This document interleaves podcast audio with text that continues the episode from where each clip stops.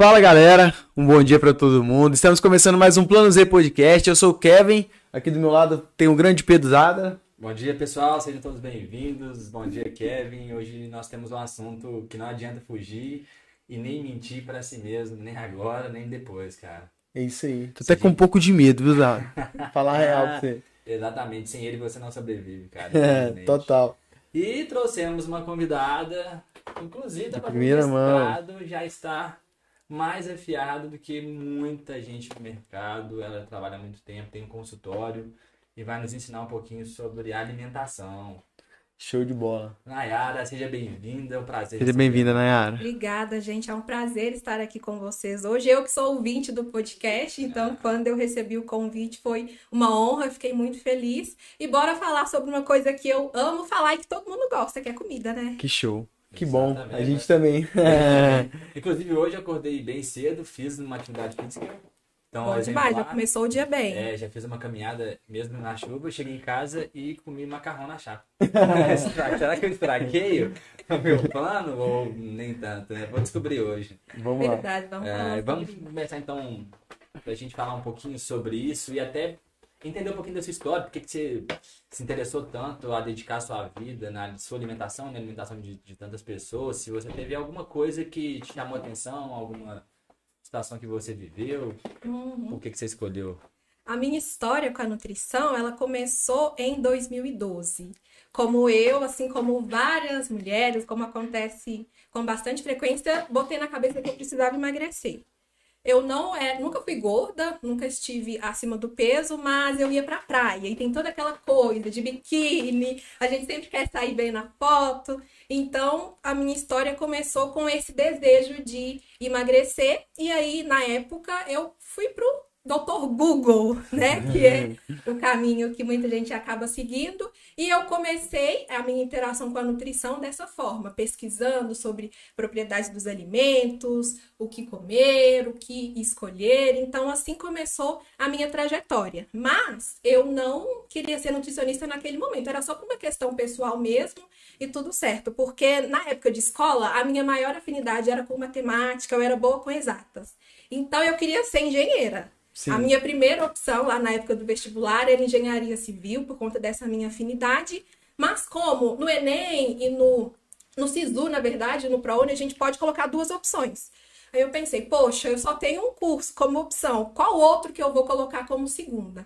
Eu falei, ah, como eu gostei de, de fazer a minha própria dieta, que foi o que eu Uhum. fiz no momento, eu vou botar nutrição, mas só para não deixar passar e ficar só com uma opção na fase do vestibular. Até que eu passei na nutrição. Uhum. E aí eu fiquei, cara, e agora? Não era o que eu queria, mas eu não sei se eu vou, se eu não vou. E aí, como eu ganhei bolsa de 100%, eu falei, ah, eu vou, se eu não gostar, eu saio. E eu lembro que eu até estabeleci uma data que foi 1 de abril. Falei, ó, até 1 de abril, se eu, decidir, se eu decidir que eu vou mudar de curso, que eu não vou ficar na nutrição, eu saio, estudo pro vestibular e faço de novo. Até que eu me apaixonei pela nutrição, à medida que eu fui vendo as matérias, tendo um contato maior, eu me apaixonei e falei, ah, eu vou continuar, é isso que eu quero. E hoje eu vejo que nada disso foi por acaso. Eu acredito que é assim a minha missão de vida, o meu minha forma de contribuir é pela nutrição, para ajudar as pessoas a ter uma vida mais saudável, para viver mais, melhor, para ter qualidade de vida. E principalmente, eu percebo que a minha missão é maior com as mulheres que passam por essas questões relacionadas ao emagrecimento. Então, foi dessa, dessa forma que começou a minha história com a nutrição. E, assim, hoje eu não me vejo fazendo outra coisa. Eu não sei o que eu seria se não fosse nutricionista. Que legal. Eu, é, eu acho da hora, velho, quando eu escuto pessoas falando que, que gosta, que ama, que faz assim. Tem um amigo meu que fala isso pra caramba, sabe? Que ama fazer tatuagem, foi a coisa que eu mais amo na minha vida, que é. E quando eu escuto alguém falando assim, com tanto, com tanta fervor, assim, do que gosta, que ama mesmo, que encontrou alguma coisa, eu fico feliz, porque é difícil, velho, encontrar alguma coisa que Uhum. gosta. E assim, ô, ô, Nayara, nutrição, o que que é, o que que estuda, literalmente assim falando, não sei quantos anos é a faculdade também, o que que é a nutrição, o que que você aprendeu, tipo assim, né, no curso mesmo? Aham. A nossa formação ela varia de 4 a 5, 4 anos e meio a 4 anos, Sim. dependendo da faculdade. A minha mesmo foi 4. E a nosso, o nosso curso, no começo, ele é bastante amplo. A gente vai estudando ali, revendo algumas coisas da época de escola, tipo de bioquímica. Uhum. É muito parecido com química e biologia do ensino médio no começo. E depois a gente vai se aprofundando no funcionamento do corpo humano. Então, é, o que a gente mais estuda no curso de nutrição é isso: é o funcionamento do corpo humano, para depois a gente chegar na forma como os alimentos e os nutrientes eles vão interferir. Então, a maior parte do curso a gente passa estudando propriedades dos alimentos, o efeito dos alimentos no nosso corpo, mas não é só isso. Quando a gente pensa no nutricionista, a gente tende a associar só aquele que está ali no consultório. Mas a nossa área de atuação é bastante ampla. Além do hospital também, que é, é uma, uma forma de atuação que é mais conhecida Sim. pelas pessoas.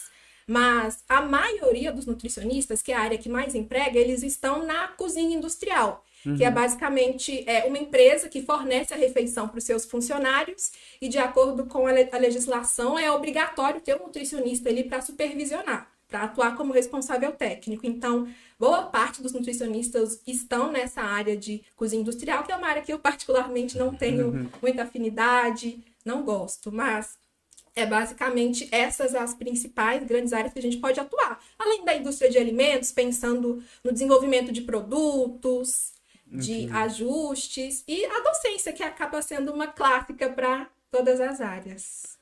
E você atua em qual área? Você atende hoje? Sim, eu atendo em consultório presencialmente aqui em BH, mas online para qualquer parte do mundo. Então você é empreendedora também, no. Sim, sou. Foi um Legal. dos ganhos da pandemia, que antigamente a gente não, não tinha permissão para fazer os atendimentos online e funciona muito bem, principalmente pensando na minha abordagem, que a gente vai conversando sobre a pessoa em si. Então, deu muito certo no online e é a maior parte dos meus atendimentos hoje. Cerca de 90% é de consulta online e 10% acaba ficando no presencial das pessoas que gostam de ter esse contato e que fazem questão de estar presencialmente. Que legal. Caraca, Muito bom, mano. muito bom, né? E Deixa eu encerrar essa live aqui. Quem tiver no Instagram aí vai pro YouTube, que vai acontecer lá no YouTube, beleza? Falou, tchau. valeu, Vai pro galera. YouTube. Espero vocês, hein? Vai pro YouTube. Vou falar, Zé. no YouTube. Muito bom. E pensar sobre essa questão do corpo é muito importante, né? A gente esquece totalmente disso, da importância de, claro, você da forma técnica, né? Mas de entender até como o seu metabolismo funciona, tempo. Demais. Porque às vezes a gente tem aquela necessidade de ter resultado rápido, né? Até mesmo de bem-estar, de, de alimento. E a gente acha que é uma semana ali de dieta, já tô Sim. bem, já tô me Tô sentindo pronto. melhor, já tô empolgado. E aí, pra gente entender um pouquinho melhor, assim, desse, é, dessa maneira diferente de lidar com a vida de forma saudável, acho que tudo pode começar na sua, no seu hábito que você tava no meio, né? Da sua família. Demais. Tipo, que às vezes você, não- você é criança, enfim, você não tem a opção de eu quero comer isso, né? Né? Então, o que tem, o que seus pais tiveram de hábito, automaticamente você vai seguir inicialmente, né? Exatamente. Você vê no, no seu campo é, que isso tem uma influência muito forte, que essa criação, esse hábito influencia muito? Demais, porque hoje é comum a gente falar, ah, a genética da minha família é o pessoal mais gordinho, a genética da minha família é para ter diabetes, pressão alta, mas nem sempre é assim. Porque além da genética, a gente tem a herança dos hábitos, dos costumes da família. E é isso que mais interfere. Porque quando a gente para para pensar até na, na obesidade, no excesso de peso, só cerca de 2 a 3% dos casos que são explicados pela genética, que são alterações mesmo pouco. que a pessoa tem e que vai prejudicar o peso delas. Mas o restante é comportamental, são os hábitos que a gente acaba herdando da família. Então, Opa, isso é o que mais interfere, sem dúvida nenhuma. Da. Entendi. É, e eu pergunto porque às vezes a gente tem um amigo meu que adora falar assim, a culpa é surra, a culpa é sua. E aí a gente escuta muito, se depara muito com isso. Por exemplo, eu vou dar um exemplo meu de casa, né? A gente não come salada de jeito nenhum. Tipo, não- eu não conheço salada da Sério? minha, ca- é, lá dentro de casa. Salada, tipo, não Que existe. isso, mano. Não, não existe. Salada não existe, cara. Verde, verde é só a América que eu torço, não tem mais nada não. Que... Então, aí quando eu comecei a trabalhar e almoçar fora e comer salada, que eu tive o mínimo hábito de comer salada. É lógico que meu pai já fez várias vezes, a gente não come porque é hábito, né? Então, assim, não, não tem o hábito de ter. Aí faz uma vez a cada três ou quatro meses, é estranho. É, o que que é isso? Ah, nem vou comer, nem tem cheiro, Hum, aquele cheiro gostoso, nem, nem dá pra colocar ketchup, tipo... Então acho que isso faz muito sentido, né, do hábito. E, e aí, voltando para essa questão de, de, de, de, alimentação, assim, na parte prática, como é que começa? Uhum. É, porque você tá no meio, e aí, assim, no, no meu caso, você tá no meio que nada te influencia de forma direta, o que você criou o hábito mesmo. Às vezes as pessoas até tentam, mas te ajudam. E, e tem uma questão que é o seguinte, né, A maioria das pessoas tá no dia a dia, na correria do dia a dia, e eu acho que Tô falando do meu mundo, né? Da minha bolha. Mas assim, é difícil. Você vê algumas pessoas específicas, mas é difícil você ver o pessoal é, tendo muito acesso ou controlando de certa forma a alimentação, dando muita atenção para isso, que eu acho que é o que a gente deveria fazer, mas não faz. E aí, como é que a gente começa a fazer isso? A se preocupar, a entender a importância da alimentação na nossa vida? Uhum. É interessante essa questão que é justamente o que eu gosto de trabalhar no início do acompanhamento, que é organizando o ambiente da pessoa. Porque a nossa alimentação a gente não consegue botar numa caixinha separada das outras questões da vida. Tá tudo muito relacionado. Então, uma das coisas que eu vejo que mais funciona a gente trabalhar normalmente no começo é a organização da rotina, a gente entendendo ali de que forma que o nosso contexto está influenciando para a gente começar a mudar. E pensando até nessas questões familiares, é interessante que nós assumamos a postura de influenciadores e não de ser só influenciado por toda os hábitos, por toda a rotina da família e até no ambiente de trabalho também. Então, a primeira coisa é a gente começar a organizar a nossa alimentação, planejando o que a gente vai comer com antecedência, que é uma coisa que eu gosto muito de trabalhar e que funciona principalmente para quem tem rotina corrida, porque se você deixar para escolher o que vai comer na hora que a fome bate, você vai ter que preparar alguma coisa, e aí você vai para o caminho mais fácil, que normalmente pode ser um delivery, um fast food. Um Nostra então, Burger. Exato, Nostra Burger, que eu quero provar, inclusive. Olha, olha, hein? tem, tem um... Cuidado que vai dar vício isso aí, viu? E, e, essa questão de organização, assim, é a principal que eu vejo. Beleza, a questão de salada. Você não come salada. Então, onde que está o problema? É da família mesmo que não compra? Então, agora é começar a se organizar para comprar, para ter sempre em casa. Ou é o tipo de pessoa que compra, mas deixa estragar na gaveta? Então o problema está ali no preparo. Então, uma sugestão é para quando chegar, já lavar, já higienizar tudo e, se possível, cortar para chegar a hora de comer, você só pegar da vasilha tá, e comer, para não ter que descascar, lavar e ter todo aquele processo que desanima mesmo. Porque Sim. a gente tem que ser realista, não é uhum. sempre que a gente quer fazer o que é o ideal. Então, Verdade. não é sempre que a vontade vem. Então, essas, esses ajustes que a gente vai fazendo ajudam muito a encaixar esses hábitos mais saudáveis na nossa rotina. Entendi. E, e, você falou de esperar para comer dar fome. É, acontece comigo o tempo inteiro. Porque assim, né? É o seguinte, a minha alimentação, eu vou, vou, vou fazer outro podcast hoje, uma consultoria também. Mas assim, porque a minha alimentação eu considero que é muito ruim, sabe? Não é que eu me alimento mal de tudo, mas assim, eu como em horas muito, é, muito, muito errada, como muita bobeira também. Uhum.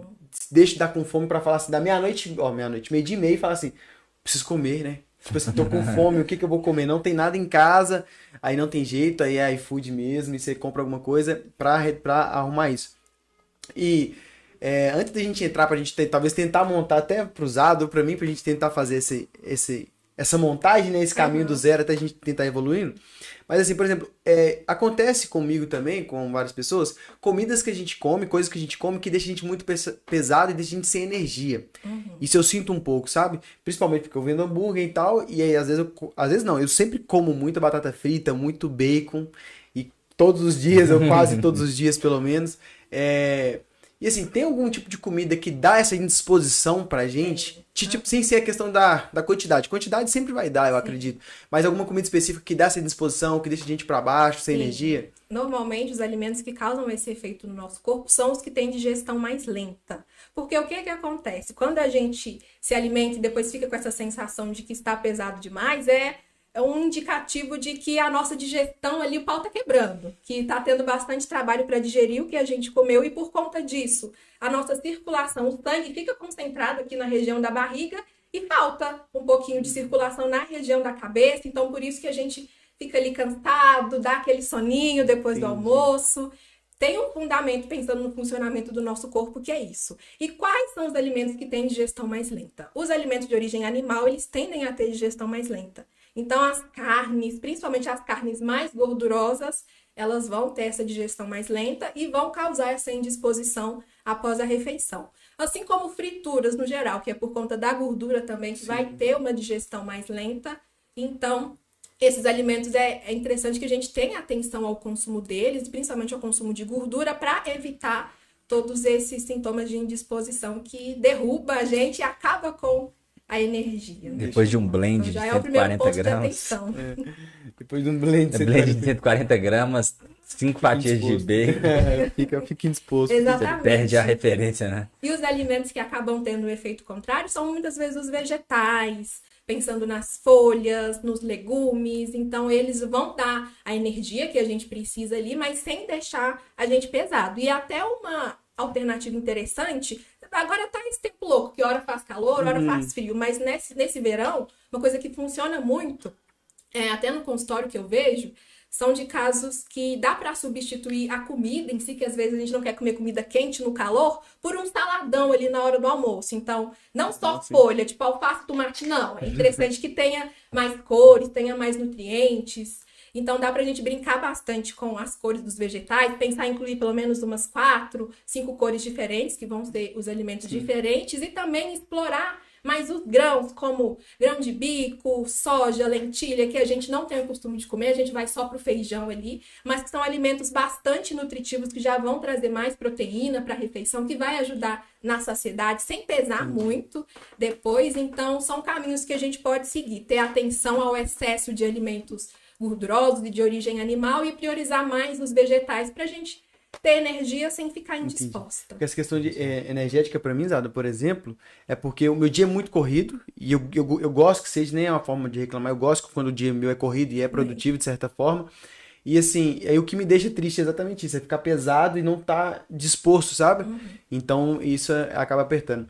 Mas, por exemplo, você fala, por exemplo, trocar o almoço por um saladão. Como é que a gente começa a gostar disso? Porque, por exemplo, gozada que não come e tal. Tem um amigo aqui atrás também, que tá aqui atrás, que não come. Se oferecer pra ele, vai bater na gente.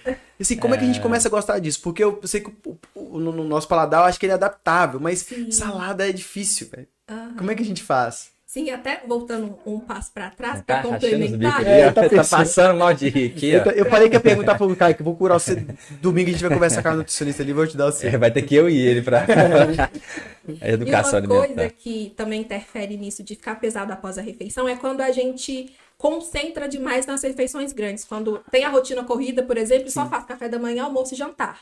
E você tende a comer maiores quantidades, Verdade. então o fracionamento das refeições também acaba sendo interessante para a gente melhorar essa questão de disposição. E o saladão não é só aquelas folhas, é, dá para a gente colocar a batata também, uma batata cozida ali frango, no né? meio, né? frango, frango desfiado. E é isso, frango desfiado, ovo de codorna, dá para a gente brincar bastante com as combinações, Entendi. comer junto com a carne ele também, o omelete, acaba acompanhando muito bem. Para quem não gosta de, de refeições é, quentes na época de calor, mas não necessariamente só pela salada. Uhum. Comendo, é, fazendo esse equilíbrio mesmo no prato, e é até legal a gente falar sobre a divisão, só que mais pra frente acho que vai ser o momento uhum. mais oportuno, quando a gente entrar nessa uhum. parte mais prática da alimentação. Mas são questões que vão ajudando muito a a melhorar essa disposição. E qual que foi a outra pergunta? Como é que a gente começa a gostar disso? Ah, Dessas ou, coisas coloridas. é, ou se não é possível, tem que ter hábito e, é. e vai do jeito que dá. É de experimentação. Tem alguns estudos que mostram que a gente tem que provar um alimento cerca de 10 a 12 vezes para a gente ter a conclusão de se a gente gosta ou não gosta. A sugestão que a gente vê na literatura é essa. E uma questão importante é de não comer só do mesmo jeito. Beleza, você às vezes não gosta de cru, mas pode ser que cozido você goste. Hum, ou no meio de uma sopa, batido, um purê. Então, dá pra gente explorar de várias formas e de vários temperos, que é uma questão importante também, que a gente acha que tempero é só sal. Mas não, a gente tem que explorar os temperos naturais, orégano, cebola, cebolinha, curry. Hoje tem tanto tempero no supermercado que dá pra gente agregar nessas refeições para trazer mais sabor. E esse é um dos caminhos da gente trazendo temperos Sim. naturais, às vezes alguns molhos naturais. Os industrializados nem tanto, porque boa parte deles vai ter excesso de sal e excesso de gordura, então não é interessante. Mas os molhos caseiros já são uma ótima alternativa para a gente acrescentar a esses alimentos e trazer mais sabor, explorando os temperos, experimentando de formas diferentes e começando pelo que a gente gosta, porque pode ser que a gente tenha os queridinhos ali, que normalmente é alface, tomate, às vezes uma Uhum. cenoura. Vamos começar combinando os que a gente gosta com algum que a gente às vezes não gosta e nunca experimentou. Então vai Entendi. muito dessa postura de estar aberto para experimentar. Acho que isso é o principal e não desistir na primeira tentativa. Porque, como eu falei, é interessante ali 10 a 10, 12 12 vezes. E faz sentido, porque quando eu e o Kevin a gente viajava, ele todo dia comia chocolate na tentativa de achar o que ele mais gostava. Até hoje ele tenta. Eu tô Mas-. Mas faz muito sentido o que você falou, tirando zoeira. É, porque muitas vezes a gente prova, às vezes, uma coisa que a gente já tá saciado, com fome, às vezes tá um dia que não tá legal, tá só comendo, tá cheio de problemas, você come por comer ali de qualquer jeito, ou você misturou alguma coisa ali que não, que não fez sentido. Eu já tive algumas experiências práticas que, tipo, fez total diferença. A própria salada, por exemplo, que lá em casa, por exemplo, não, era, lá em casa é alface tomate. Então, quando eu saía, tipo assim, ver que ia tanto de coisa no restaurante, velho, Sabe que nem que que é existe velho? isso. Que que é isso? Aí, por Aham. exemplo, palmito, né? Sempre olhava, velho, jamais vou comer um palmito. Jamais vou comer um palmito. E é isso que forma o cara que tá morrendo de rir, eu acho que é igual eu. Até que um dia eu fui num, num restaurante e eu comi um, um, um filé com palmito. Palmito é a melhor coisa que existe no mundo. Olha só. E hoje eu como palmito na salada. Porque tava com gosto de filé. né? Tirar ele. Pô, mas aí eu tive uma experiência que deu certo. Mas eu não sei se isso faz. Faz... Sim, é faz justamente isso mesmo. E essa questão de misturar com alimentos que a gente gosta funciona muito Aí bem. funciona E aí a gente vai acostumando o nosso paladar àquele sabor e aí sim a gente consegue gostar. Porque uma coisa que é bastante frequente hoje, que é por conta desse consumo de alimentos industrializados que estão na rotina da maioria das pessoas, é que eles têm ali um excesso de aditivos, principalmente de sal, que eles vão promover mudanças do nosso paladar que a gente só quer comer os alimentos que sejam mais temperados, que sejam mais salgados. E como os vegetais, por exemplo, eles tendem a não, não são salgados do mesmo jeito, eles Sim. têm um, um sal natural que é bem discreto, a gente tende a estranhar.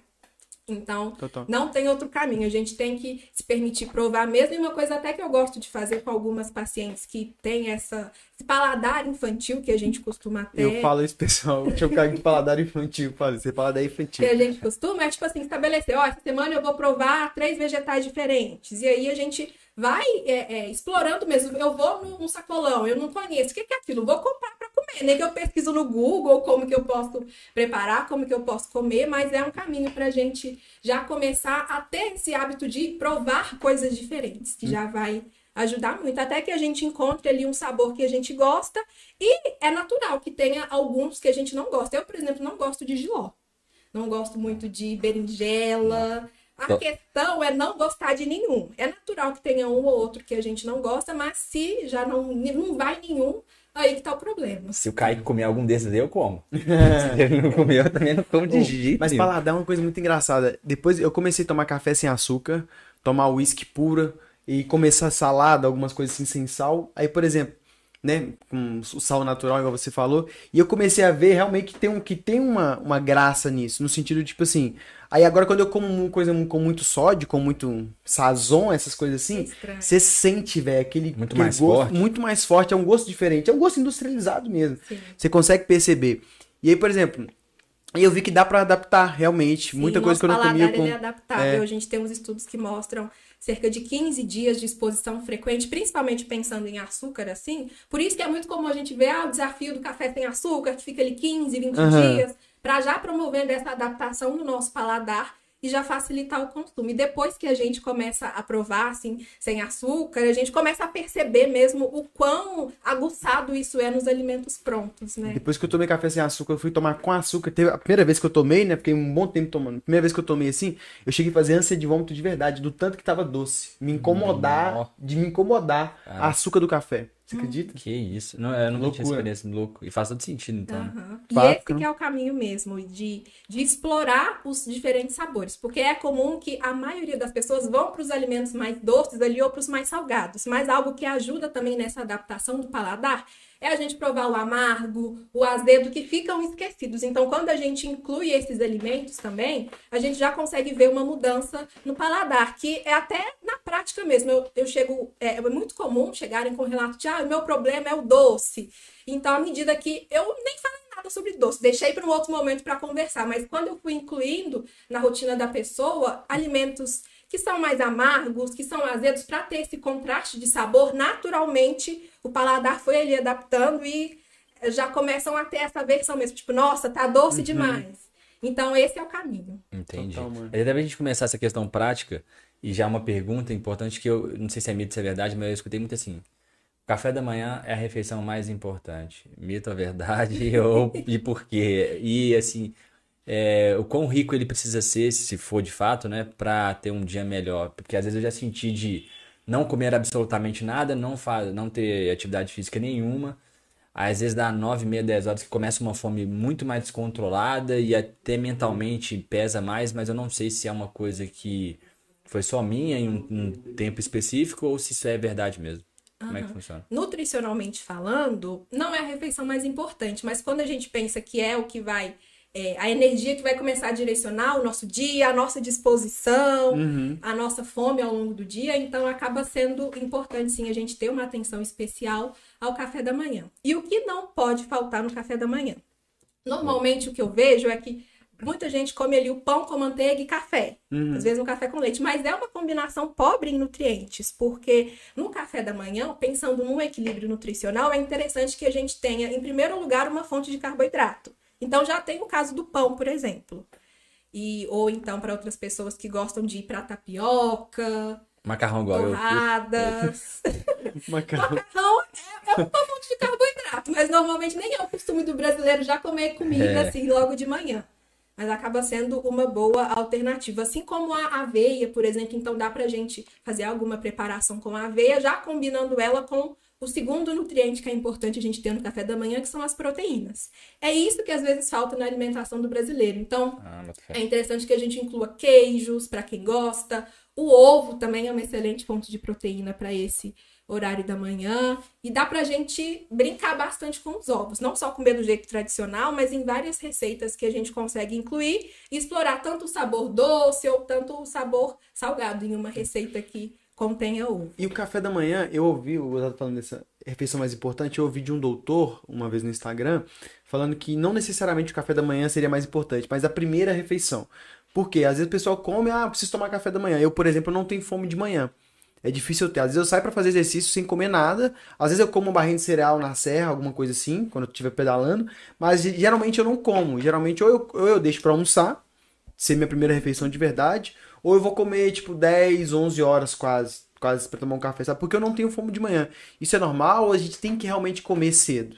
Não, assim, é normal, é natural que algumas pessoas elas não sintam fome nesse horário. Eu mesma não sou uma pessoa que não tenho tanta fome assim de manhã, minha fome começa ali mesmo na hora do almoço e vai até o finalzinho da tarde, depois já diminui também. Então não precisa forçar a comer mesmo não estando com fome. Tanto que hoje é muito comum a gente ver algumas pessoas que são adeptas ao jejum que a primeira refeição vai ser o almoço. Então não tem o problema de deixar para hum, de pular a refeição. A questão, às vezes, é a gente pular durante o dia, porque vai aumentando a nossa fome. Quando a gente chega na outra refeição, a gente tá descontrolado e vai exagerar nas quantidades. Entendi. Mas, pensando no café da manhã, tem gente que acaba por omitir ele, prefere não fazer o café da manhã. E uma coisa que ficou faltando falar foi para finalizar o café da manhã, é interessante que também tenha uma fonte de vitaminas e minerais, que normalmente são as frutas. Então, uma combinação legal, que já seria o pão, que às vezes está no hábito do brasileiro, uhum. o pão com ovo e uma fruta com chia, aveia por cima seria uma combinação interessante para esse período da manhã. Dá pra fazer, então pão com ovo. Simples funciona, não precisa ser uma coisa extremamente rebuscada, difícil. E pensando no café da manhã, uma coisa que é interessante, como eu estava dizendo das receitas com ovo, assim, é legal a gente ter em casa uma frigideira antiaderente, porque salva vidas e acaba sendo versátil para várias receitas. Um omelete, uma panqueca, o que você for fazer no período da manhã ali na frigideira antiaderente salva demais. Então, esse é o caminho ali no café da manhã, da gente não ficar só no pão com café, mas trazer a, a, as fibras ali das frutas ou da semente de chia, de aveia que já vai ajudar a turbinar e até a segurar mais a fome, para a gente não chegar descontrolado na hora do almoço. Legal. É verdade. E proteína de fato, né? Porque é, é muito, é muito comum a gente é, e de fruta, e de pão, e de outras porcarias, mas proteína realmente é o que mais falta. E- E, e é o que mais, uma das coisas mais importantes, né? Da Sim, força. os três são importantes e justamente o que está por trás dessa, dessa fome intensa é porque a gente tende a ir mais para os carboidratos e eles, como eles têm digestão mais lenta, mais rápida, rapidinho a gente está com fome de novo. Então, quando a gente traz a proteína, traz a fibra e até as fontes de gordura boa, como as castanhas, por exemplo, nós a gente consegue segurar mais a saciedade. E aí que a gente consegue ir ajustando as quantidades. Porque muitas vezes quem fala, ah, eu sinto fome toda hora. Às vezes é porque tá faltando nutriente para ajudar a segurar a saciedade. Então, com esses ajustes, pensando na gente ter esses principais nutrientes nas refeições, a gente já consegue controlar melhor a fome. Nos Estados Unidos lá, eu tomei café num hotel que era tipo, tinha salsicha, mas era, era tipo a linguiça, um tanto de linguiçinha assim pequenininha, batata frita, Nossa. tipo assim, manhã. né, picada de manhã cedo. E aí tinha bacon também e mais uma porrada de coisa lá, uns leite tudo num potinho, assim, é uma loucura, mano. O café da manhã lá é um almoço, pesado. Mas é tipo assim, e eu comi tudo, né, mano? Já tô aqui, vambora. Que pena, né? Você não queria, né? Mas é, é esquisito, bem diferente do nosso, inclusive. Bem diferente. É, Eu vou querer perguntar um negócio de chocolate, sabe? Ah, Acho que eu tô hum. preparado já. Já Chegou tá o momento. Chegou o momento. Deixa eu te perguntar, ô, ô, ô, Nayara, o que, acontece? O chocolate é ruim? O excesso de chocolate é ruim. Vou te explicar o meu, o meu, o meu, o E- meu uso, uso do chocolate. Por exemplo, eu acho que eu sou me- realmente meio viciado. O pessoal fala, ah, eu sou chocolate. A Cris mesmo fala que gosta de chocolate. E aí eu compro chocolate, deixo ali, passa um dia, ela não come chocolate. Eu falo, você não gosta de chocolate. Chocolate tá aqui, você não comeu, você não gosta de chocolate. E ela me xinga porque eu vou, eu, como chocolate meu, eu como dela, eu como de todo mundo. O que acontece? Eu vou fazer o exercício físico, quando eu volto, às vezes me dá muita, muita vontade de comer chocolate, não consigo parar. Às vezes eu tô em casa, se eu almoçar, eu fico com muita vontade de comer chocolate, mas assim, é algo praticamente incontrolável de verdade, de pegar uma barra e de comer ela inteira, assim, sabe, sem problema. E outra coisa, eu misturo muito, vamos supor, às vezes eu tô comendo doce, né? Pelo fato de às vezes ficar muito doce, eu prefiro chocolate, às vezes menos doce um pouco. Mas assim, eu sou capaz de pegar um, um- uma batata frita pra tirar o gosto do chocolate e pra mim comer mais chocolate. Só pra você ter ideia do nível que eu como chocolate. Ah. É muito prejudicial, qual que é? O O que eu preciso acaba fazer? sendo prejudicial mesmo. E é legal a gente alinhar uma coisa. Não existe alimento que seja totalmente ruim ou totalmente bom. A questão é o contexto que a gente vai encaixar esses alimentos. Porque o que vale na nossa alimentação é o conjunto da obra e não um alimento isolado. Então não adianta os dois extremos, a gente comer uma coisinha saudável e achar que aquilo ali por si só vai ser suficiente. Do mesmo jeito que um alimento que talvez não tenha uma composição nutricional tão interessante não vai botar tudo a perder. A questão é a forma como a gente vai encaixar isso na rotina. E a comida, ela acaba assumindo vários papéis na nossa vida. Então, quando a gente pensa principalmente no consumo de doces, que acaba sendo o mais comum, muitas vezes é algo que vai ali além do chocolate em si, mas o que aquela, aquele chocolate vai representar pra gente. Às vezes é um momento de relaxamento, então você tá precisando ali desestressar, relaxar, você vai pro chocolate ali como forma de aliviar. Ansiedade também é uma válvula de escape muito comum para os doces, assim como a tristeza, sobrecarga, estresse. Então, quando a gente se depara muitas vezes com esse esse consumo excessivo de alguns alimentos, é interessante a gente parar para observar o contexto, entender, tipo, ah, beleza, antes do- da minha vontade de comer chocolate surgir, o que, que aconteceu? Será que eu não estou desviando alguma outra questão para esse consumo de chocolate? É um caminho para a gente começar a pensar. E assim, não tem muito o que fazer, mas da gente perceber mesmo o nosso corpo e às vezes começar a anotar, que é uma prática que eu gosto de fazer muito com as minhas pacientes também, que é o diário alimentar, que elas vão falando o que elas comeram, quanto elas comeram, o nível de fome na refeição, o nível de saciedade após a refeição, o que estava passando na cabeça, o que, que elas estavam pensando, para a gente já começar a entender, porque como a gente estava falando no início, não dá para a gente separar a alimentação do restante da vida. Entendi. E quando a gente pensa no controle do consumo de alguns alimentos, não é só a restrição alimentar por si só. A gente está falando de controle das nossas emoções e dos nossos impulsos. Porque uma, uma forma interessante de explicar por que isso acontece, que é um, um comentário comum que eu vejo às vezes de falarem, ah, a minha cabeça quer emagrecer, mas parece que o meu estômago não quer. Por que, que isso acontece? Porque, embora nós sejamos conhecidos como os animais racionais, a gente não é tão racional assim. Uhum. Cerca de 20% das nossas escolhas e decisões ao longo do dia que são direcionadas pelo nosso lado racional e 80% das decisões e escolhas são direcionadas pelo nosso sistema límbico que vai cuidar das nossas emoções e também pelo nosso pelo nosso cérebro, que a gente costuma chamar de reptiliano, que cuida das nossas, dos nossos instintos.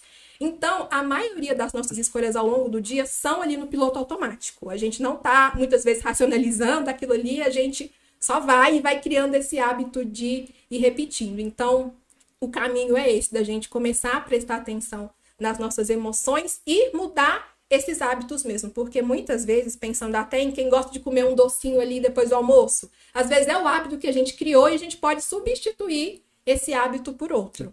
E assim, só ainda dentro dessa pergunta, ou seja, né, eu sou descontrolado. Uhum. Tô brincando. Mas aí, dentro dessa pergunta ainda, por exemplo, é, qual que é o benefício e o malefício, principal, acredito que seja mais é, evidente no longo prazo, porque, por exemplo, eu fico zoando o Kaique que não come nada. Ele não come realmente nada. O, o, prato dele é sempre vai ser um arroz, um feijão, nem feijão, eu acho. Não, mentira, ele come feijão. Arroz, feijão, batata frita e carne. Sempre isso durante os anos inteiros da vida dele. Ele nunca come outra coisa, não. E, por exemplo, qual que é a diferença para a pessoa que come. Porque no curto prazo, no dia a dia, a gente não vê muito, além da disposição, alguma coisa em outra, a gente não vê aquele resultado. Por exemplo, a questão do chocolate. Eu como bastante chocolate. E eu, eu não sou uma pessoa gorda, eu sou magro.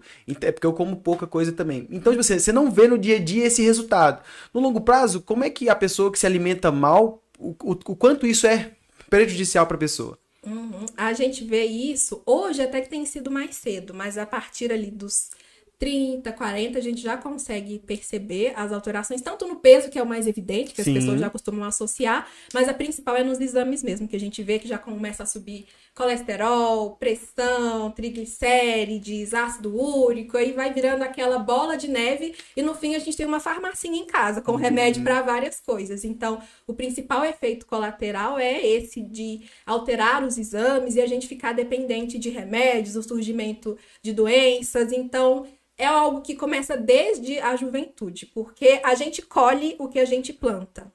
E o nosso resultado é, uma, é, um, é, é o resultado dos vários hábitos, das várias atitudes que a gente vai tendo ao longo do dia. Não é de uma hora para outra realmente que acontece. Sim. Então a gente já tem que ter essa consciência desde a juventude para ir cuidando, porque a conta chega. Para alguns mais cedo, para outros mais tarde, mas a conta chega pensando em doenças, em exames alterados e até a morte prematura, que acaba sendo mais cedo do que poderia por conta dessas alterações no estilo de vida. Entendi, sensacional. legal. Ou seja, é, o autoquestionamento, né? A gente volta em vários podcasts que a gente uhum. fez e a gente sempre tromba nessa é nesse autoquestionamento mesmo, que é entender a origem. E aí, às vezes, a questão da pessoa ter falta na infância de alguma coisa Exatamente. que não teve. É, algumas coisas que a gente não tem a menor noção, ou seja, o autoquestionamento, o autoconhecimento, ele é uhum. muito maior, afeta. Porque a gente já conversou sobre vários assuntos, né?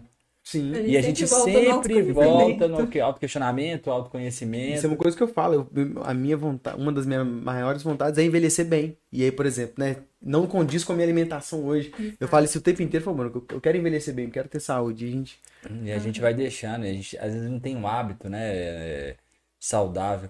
E então, pô, o autoquestionamento que a gente falou é, é legal, a questão da refeição do café da manhã. Acho que é um paradigma que quebra, que não necessariamente Sim. precisa comer, né? E o importante é ter esse equilíbrio, saber. O conjunto das... da obra acaba sendo mais importante. Poxa, é a, entender da proteína, carboidrato, esse conjunto que você disse que é muito bom.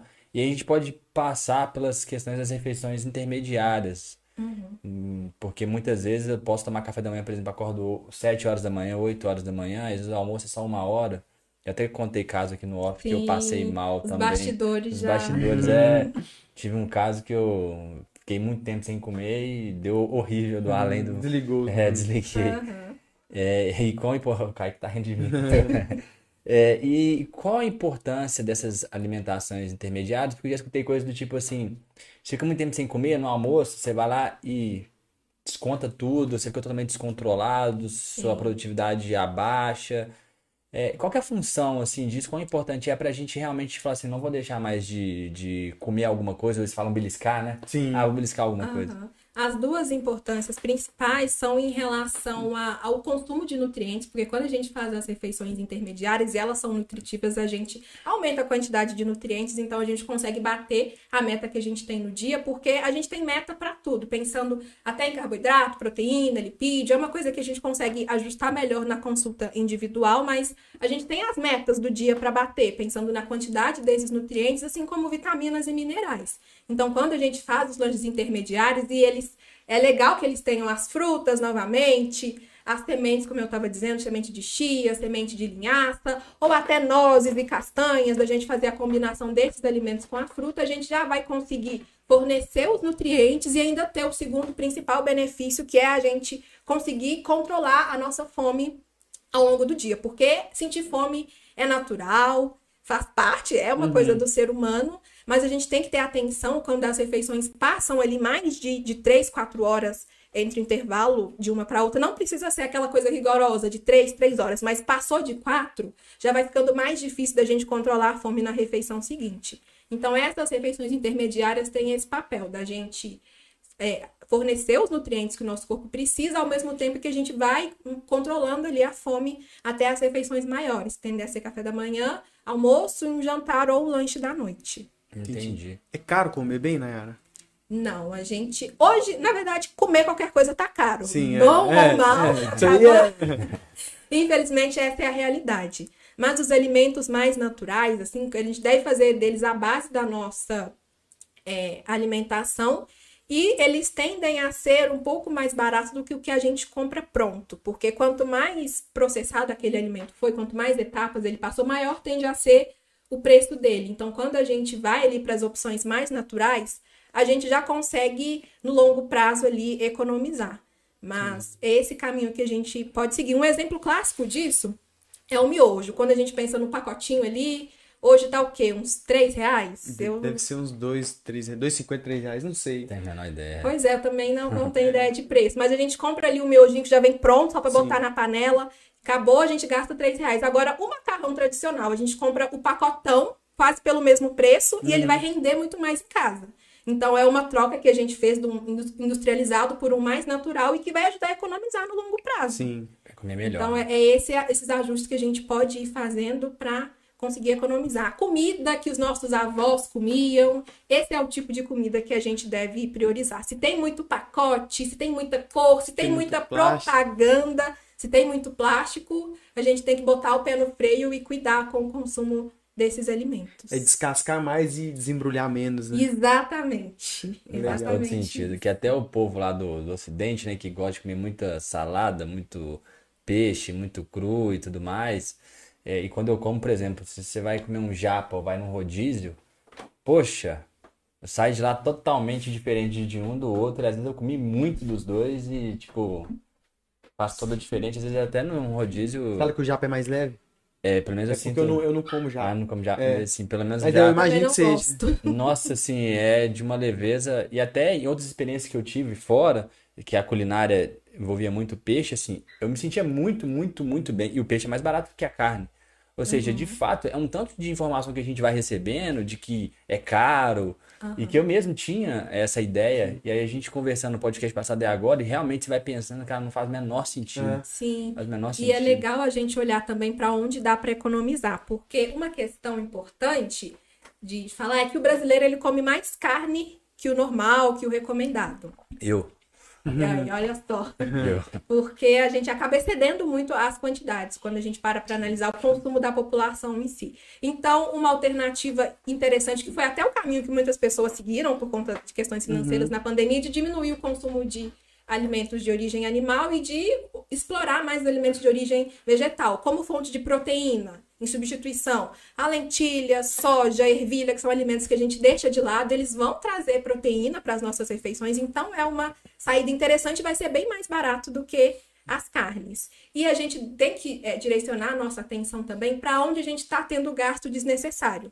Um exemplo, é até polêmico esse assunto, é em relação a sal. Tem gente que gasta dinheiro comprando sal rosa do Himalaia. Uhum. Mas o que, que acontece? Não deixa de ser sal. A gente vai ter que usar em menores quantidades e por mais que falam, ah, ele preserva mais nutrientes, mas a gente não está é, comendo sal para ter é- nutriente do Mas não sal. é pra comer sal assim. Exatamente. Os nutrientes vão vir das frutas, dos legumes e verduras, então dá pra gente comprar o sal tradicional e já investir esse dinheiro em, em alimentos que de fato vão trazer vitaminas e minerais para nossa alimentação. Então isso parte muito da análise das nossas finanças ali, de ver para onde que está indo o dinheiro, o que, que a gente está gastando mais e pelo que dá para a gente trocar e ir substituindo. Mas isso de comprar os alimentos mais naturais e preparar em casa tende a ser mais barato do que já comprar a refeição pronta. É porque refeição pronta também é caro. Você pega um, um Nostra Burger, cara. Você pega um hambúrguer assim, uma refeição. sai alguém já cara. preparou, gastou o dinheiro, É, Exato. planejou. E todo aquele custo está embutido no Sim. preço do alimento. Você falou da gente comer muita carne, eu tô lembrando aqui. Eu viajei com a Cris agora recentemente, eu fui num lugar que chama alguma coisa da picanha, né? Então, carne. Fui pedir picanha pra mim e pra ela. Chegou, velho, dois filezão de picanha assim no prato. Aí tinha arroz, vinagrete, uma farofa, um negocinho. Você falou, Cris, eu não encosto nesse arroz enquanto minha carne não acabar. enquanto minha carne não acabar, eu não encosto Eu nesse deixo o arroz. arroz no prato, na cara doido. de jeito Picanha, nenhum, né? Não, não, eu paguei caro, eu vou comer Pô, faz picanha muito sentido isso, cara. Faz muito sentido isso. E você tocou numa questão importante, assim, que vai muito para aquela questão que a gente estava falando de, de como que a nossa cabeça influencia. E isso de pensar, ah, eu tenho que aproveitar a oportunidade. É exatamente é um isso. sabotador comum quando a gente pensa em alimentação, porque a gente vai tendendo a exagerar ou para dar prejuízo para o dono do É rodízio, isso que é aí. uns comentários bem, bem comuns que surgem. E é uma inter- interessante a gente repensar sobre não só esse, mas vários outros pensamentos. Tipo, será que é é a última oportunidade mesmo? Você Da vai ter- vida, né? É, vai ter outros momentos para comer, então é legal a gente já ir, ir mudando, porque o que eu vejo hoje é que as pessoas sabem o que fazer, sabe que tem que beber água, sabe que tem que comer Sim. legume, verdura, mas a questão tá no colocar isso em prática. E muitas vezes o empecilho tá na nossa cabeça. Pensando tanto nas emoções, como eu estava dizendo, que a gente tende a atribuir à comida outros significados e a gente desconta as emoções na comida mesmo, e pensando na nossa forma de pensar, como ah, eu tenho que aproveitar a oportunidade, ou o famoso eu mereço. Então são várias formas de pensar que acabam prejudicando. E tem cerca de 34 que eu consigo monitorar assim no consultório, 34 pensamentos Certo. nesse nível que acabam prejudicando os nossos resultados. E, e é isso que é, faz mais diferença quando a gente pensa ali naqueles 80% que são as emoções e que são os nossos instintos. A gente entendendo quais são esses pensamentos e a gente vai conseguindo mudar aquilo. E aí que a gente tem um resultado que dura no longo prazo. Não só uma coisa que a pessoa faz ali no comecinho e depois larga de vez, não consegue seguir. A gente tem que olhar para todo o contexto. Isso é muito louco, Zada, porque é aquilo que você falou, né, do autoconhecimento, isso volta em todos os assuntos que a gente fala. A gente falou de mundo fitness domingo Finanças. passado, de finanças, e tudo isso no longo, no curto prazo, ele é meio que, ah, eu tenho que aproveitar aqui, eu tenho que usar isso aqui. Só que quando a gente pensa um pouquinho pra frente, velho, faz muito mais sentido é, ter um, ter um, fazer um exercício físico, se alimentar muito melhor, guardar a grana, faz muito mais É sentido. muito mais sentido. Dá muito mais retorno e é, é essencial pra gente, na verdade, né? E é até uma forma de pensar da população no geral, que a gente só tende a pensar no curto prazo. A gente não pensa ali no efeito das coisas no longo prazo, seja de finanças, seja Qualquer de coisa. saúde.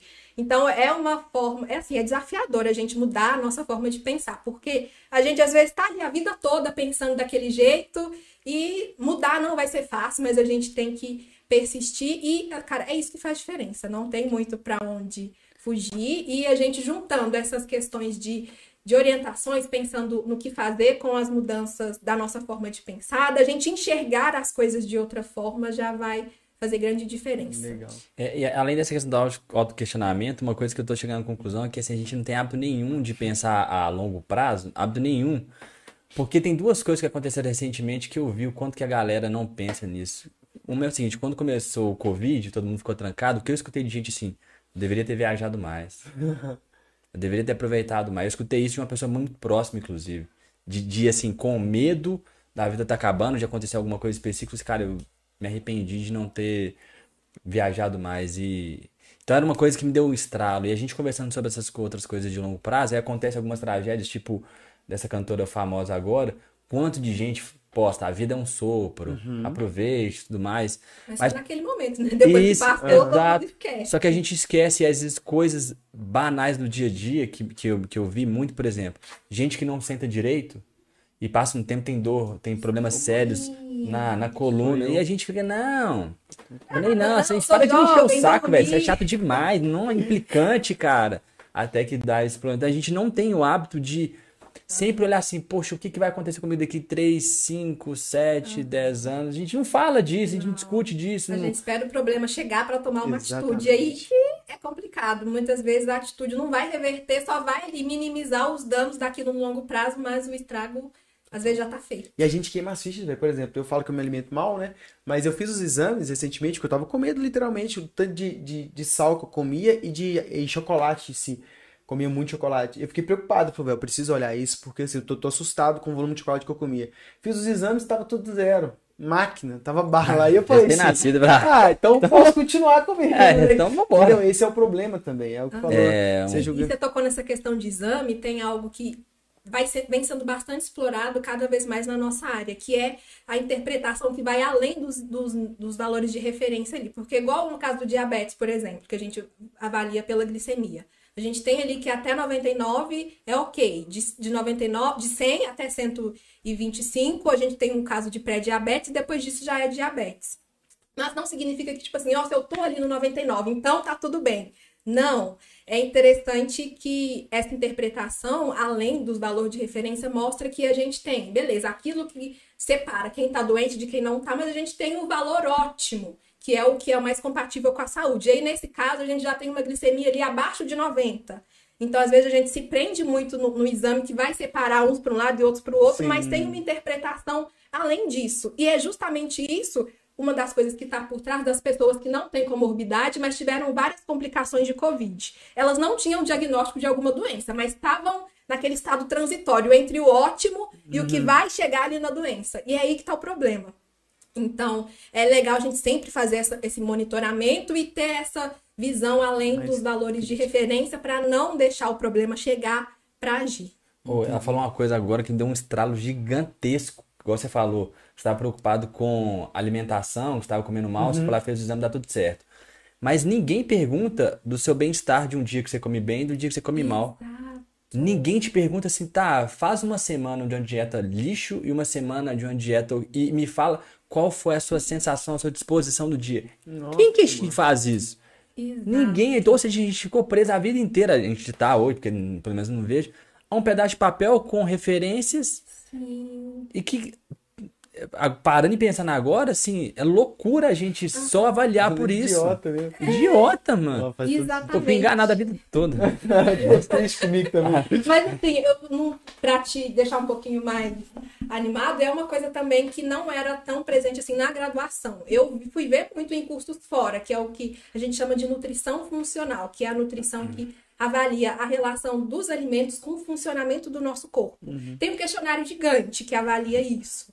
Mas, assim, desde sintomas do, do primeiro fio de cabelo ao último dedão do pé, a gente tem a relação com o consumo de nutrientes, sim. Legal. A disposição foi uma coisa que vem sendo mais documentada hoje, mas até pensando nas mulheres. Sintomas de TPM podem ser é, ajustados com a alimentação. Eu estou até fazendo esses testes em mim e é incrível assim a diferença que a gente vê da escolha de alimentos específicos para o funcionamento do nosso corpo, porque é uma coisa que a gente faz várias vezes ao dia, a vida toda. Então, é isso que vai nutrir o nosso corpo para ele funcionar. E de que forma que a gente tem nutrido o nosso corpo. Então, sentido, quando a gente para para analisar esse funcionamento do corpo, aí que a gente já consegue explorar melhor os resultados e desapega dessa questão de que é só balança ou que é só exame que mostra resultado. É o funcionamento do corpo que vai indicar se tá tudo certo ou se não tá. E às vezes a gente se acostuma a sentir esse mal-estar, esse cansaço, essa fadiga e acha que é normal, mas não é. Gente com a idade, né? Estresse do trabalho, mas é alimentação. Exatamente. So- Ô, ô, Nayara, sobre jejum, o pessoal faz jejum intermitente aí de 12 horas, 24 horas, já vi gente falar que faz também. É, tem o seu valor benéfico também? Sabe um pouco a respeito disso? Sim, tem o seu valor benéfico, pensando principalmente no que a gente chama de modulação de alguns genes que vão contribuir mais para a saúde. Então, quando a gente às vezes fica sem se alimentar, tem os horários específicos, a partir de 14 horas que a gente já consegue ver os benefícios.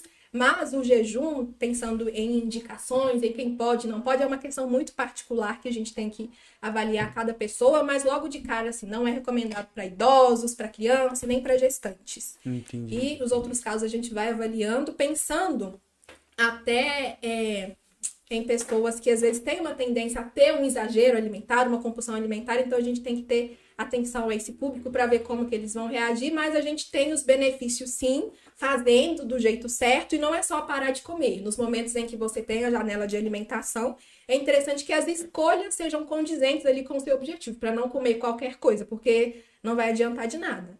Então, assim, é o conjunto da obra e a gente vai avaliando como que isso se encaixa na rotina de cada pessoa. Às vezes, por um período ali para alcançar o objetivo, ela vai fazer com maior frequência, depois eu vejo casos de gente que faz uma vez na semana, só para ajustar o funcionamento do corpo, do intestino também, que Sim. acaba sendo um outro efeito para ajudar a regularizar, mas é, é, muito individual. Mas tem seus benefícios, sim. Hum, legal. Entendi. E o Zada começou também falando pelo café da manhã, a gente passou pelas outras refeições, né? Você falou um pouco sobre o jantar especificamente, assim, como que deve ser, se jantar muito tarde, minha avó fala que não pode jantar antes de dormir, uhum. essa coisa, existe esse, esse tem que dar pesadelo, né? Dá pesadelo, é, não pode dormir de barriga cheia, tem várias coisas assim. Bom, pensando no jantar, a gente tem sim é, um limite ali que fica próximo a 19 horas, às vezes até 20 no máximo, pensando no funcionamento do nosso corpo, porque o nosso corpo ele não funciona da mesma forma o dia todo. Ele é guiado pelo ciclo do dia e pelo ciclo da noite, ciclo circadiano, que é o termo técnico para isso. Então, durante o dia, ou dependendo até do horário do dia, tem alguns hormônios que estão mais altos, outros que estão mais baixos, algo que está funcionando melhor e algo que funciona diferente. Então, à noite, nosso corpo está preparado para dormir. Então, é interessante que a refeição ela seja mais leve ou que ela seja talvez mais completa, mas que seja mais cedo, para a gente já fornecer os nutrientes, para a gente manter o funcionamento sem que aquilo interfira na qualidade do nosso sono. E é preciso jantar comida, é preciso jantar lanche, que é um, um, uma dúvida bastante comum. Uhum. Dá para a gente trocar o jantar por um lanche? Sim, contanto que esse lanche seja completo. E completo em que sentido? É interessante que tenha uma fonte ali de carboidrato para a maioria das pessoas. Às vezes varia é, de uhum. forma de acordo com as particularidades, mas de modo geral, uma fonte de carboidrato, que às vezes pode ser a batata, a mandioca ou o próprio arroz, uma fonte de proteína vegetal, então feijão, lentilha, soja, grão de bico uhum. são opções. A proteína animal, que acaba fazendo parte da nossa rotina, não só as carnes, mas os ovos também são uma alternativa. E a salada, pelo menos ali umas duas, às vezes conseguir três cores de legumes diferentes é uma composição interessante para a gente incluir nesse período da noite. É bem parecido com a composição do almoço. E aí, se for um lanche, é legal que ou você come esse lanche com uma salada para trazer mais saciedade, os nutrientes, ou então na forma de suco verde também acaba uhum. funcionando muito bem. Então, essa é basicamente a composição ali do, do horário do jantar e uma forma de direcionar melhor as proporções, que embora elas sejam individuais, a gente consegue ter uma noção pensando na proporção entre um e outro. Pensando nos pratos redondinhos, bonitinhos, uhum. é legal que metade deles seja de legumes crus ou cozidos, assalados, uhum. vegetais, e na outra metade, a gente vai dividir a metade da metade, de 25% do prato, com os carboidratos, como arroz, batata, mandioca, e os outros 25% vão ficar com as proteínas, vegetal Legal. e proteína animal. Então é uma divisão assim. É difícil explicar melhor, mas assim, claro, mas, mas ficou claro. Deu pra... entender legal. Meu, meu prato é igualzinho, só falta 50% ah. de salada que não tem nada. 50% é arroz, outros 50% é feijão. Mas é isso. A carne vai em cima. Essa combinação é, acaba Deus. sendo legal. Que legal, mano. Interessante. Agora ficou bem claro assim, a distribuição até visual, né? Sim. Pegou o prato, dividiu no meio, metade salada e vai redistribuindo o que você falou. Acho que ficou bem, bem autoexplicativo mesmo. É... E aí, assim, é, a gente até pode entrar em algumas particularidades, porque tem momentos que a gente exige do nosso corpo, acho que um pouquinho mais do que o padrão. Por exemplo, vai numa festa, vai virar à noite, prática de esporte, igual, por exemplo, que é fase de alto desempenho, ou seja, alguma atividade física específica, academia e tudo mais. E aí, por exemplo, eu quando jogo bola, dependendo do se é uma competição e dependendo da estrutura, eu tenho uma desidratação muito forte, por exemplo. Já perdi, sei lá, 2 quilos, 2,5 kg de balança de entrar e sair e pesar.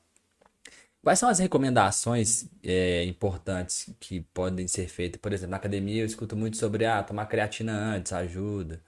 A se hidratar bem no futebol antes, durante e depois. Quais são esses gatilhos? Até, por exemplo, quem vai na festa, é melhor comer muito, porque vai se desgastar bastante, ou então não, come de forma leve. Como é que a gente pode clarear esses, esses pontos? Pra As recomendações para esporte, às vezes, elas variam muito de acordo com a modalidade. Uhum. Mas, de um modo geral, assim, é, o principal nutriente que ajuda a gente a ter energia, pensando especialmente nos esportes que são de, uma duração mais longa, são os carboidratos. Então, é legal que a gente tenha uma fonte de carboidrato na refeição que antecede esse, esse treino, para que a gente tenha ali energia, pelo menos para começar, e aí depois o nosso corpo vai metabolizando até as nossas próprias reservas para e mantendo ali aquela atividade no, no longo prazo. Então, é um grupo de alimentos importante. A creatina, ela, eu vejo ela sendo muito usada, prin- principalmente pensando em musculação, mas acaba sendo mais efetiva para atividades, atletas mesmo, de um modo geral. Assim, às vezes a pessoa faz a musculação ali rapidinho, às vezes já nem precisa, suplementa de forma desnecessária. Mas ela acaba ajudando muito na, no desempenho, especialmente. Então, a gente vai conseguir treinar melhor, muitas vezes, fazendo uso de creatina. Então, esse acaba sendo um dos usos dela. E aí a gente vai vari- variando também a, a tolerância de cada pessoa, que também é uma questão importante. Porque tem gente que pode comer e vai fazer atividade física de boa, mas tem outros que já vão sentir pesado. Então, não vai ser a refeição pré-treino em si, mas a refeição anterior que a gente vai ajustando os nutrientes para que a gente consiga ter aquele desempenho esperado. Então, é, é muito, é muito. É difícil falar assim de forma Sim. específica, porque depende muito da, da modalidade e da Sim, pessoa, mas não foge muito da, da composição dos outros lanches que eu tava dizendo anteriormente. Né, Depois eu queria que você pegasse depois, ô Zada, as perguntas. A Vanessa mandou várias perguntas Ah, sim. interessantes que dá pra gente entrar nelas e conversar bastante coisa. Antes disso, né, posso te falar um pouco da minha rotina, só pra você ver que se tem algum centro, eu tenho solução pra isso? Sim, todo mundo tem solução, mas vamos Você lá. tem solução pra isso? Por quê? Porque eu vendo hambúrguer de noite, então tem uma particularidade nisso, né? Por exemplo, eu acordo geralmente 8 horas da manhã, assim, geralmente não me dá fome de manhã. Aí eu vou, vou, vou trabalhar, também vou resolver o que eu tenho que resolver, mas eu só almoço. Na maioria das vezes eu almoço, ou quando eu tomo café, eu tomo só café também. Também, se tiver alguma coisa pra falar a respeito de café, tem gente que é um pouco contra, não sei se tem alguma coisa quanto a isso. Enfim, eu almoço e aí de tarde, geralmente eu não como nada, eu já chego na loja já com fome. Eu vou pra loja por volta de 4 horas, 5 horas. E fico lá até meia-noite. Então eu tô na loja onde eu vendo batata frita, vendo bacon, vendo hambúrguer o dia inteiro. Tentação, né, cara? Tentação. E aí, vamos supor, eu falo com os meninos que eu não lancho. Eu falo, gente, eu nem como de noite, mas porque geralmente eu tô na cozinha e aí eu não como, mas eu tô comendo o dia, tempo inteiro batata frita e bacon. E é, e é basicamente isso mesmo, porque o hambúrguer, né, eu não como sempre o hambúrguer, acaba enjoando de certa forma, porque você vai comer todos os dias o mesmo hambúrguer. Então eu como muita ba- ba- batata frita e bacon, é uma coisa que não dá pra enjoar, velho. É incrível, é magnífico. E refrigerante também. E assim, e eu não consigo achar o meio termo nisso. De noite é, é complicado, porque eu tô na cozinha. Então, assim, eu te- teria que preparar, aí a gente já coloca um milhão de, de dificuldades, né? De empecilhos pra isso. E o almoço também fica e minha esposa, que às vezes a gente não. Né, desculpa nós, tá? A gente não consegue fazer, não dá tempo, essas coisas todas. O que, que dá pra eu fazer pra me melhorar isso? Uma saída que acaba sendo a de várias pessoas é de preparar as refeições com antecedência, então. Às vezes você sentar num dia e já preparar ali maiores quantidades para comendo ao longo da semana. Normalmente é comum que a gente faça para almoço e jantar, que é comida, é mais fácil, mas também para lanches a gente consegue ir fazendo essas adaptações. Então, a principal por onde que a gente começaria é organizando essa sua rotina, pensando ali num dia que você consegue parar e organizar direitinho, adiantar o máximo que for possível para você ter o mínimo de trabalho na hora de comer. Outra coisa também é importante, de começar a organizar esses horários. Então, é legal a gente ver ali o, o, o momento que dá para você, que encaixe na sua rotina Sim. uma refeição, os horários que dá certo, para a gente evitar esse jejum prolongado. Uhum. E um outro ponto de atenção é com esses beliscos, assim, é, é legal deixar para comer só na hora da refeição Entendi. mesmo, até porque você às vezes chega na refeição não com tanta fome, porque você está beliscando ali Aham. o tempo todo. Então, é um outro hábito que a gente já consegue eh, mudar e que já vai começar a trazer benefícios dentro da sua rotina. Fora a inclusão de, de vegetais, a inclusão de frutas, que eu senti falta dentro Sim, desse seu relato aí. Então, são ajustes que a gente pode ir fazendo. E é até interessante a gente tocar nessa questão, porque é natural que a gente olhe para a nossa rotina e veja um tanto de coisa que precisa mudar. Mas a gente tem que priorizar escolher. Não dá para mudar tudo ao mesmo tempo, porque é um hábito de uma vida, de anos, de meses, Uhum. e a gente vai precisar de tempo para mudar isso também. E a gente não dá conta de tudo, pensando no nosso cérebro, que é 80% no piloto automático, para a gente economizar energia. É basicamente por isso que acontece.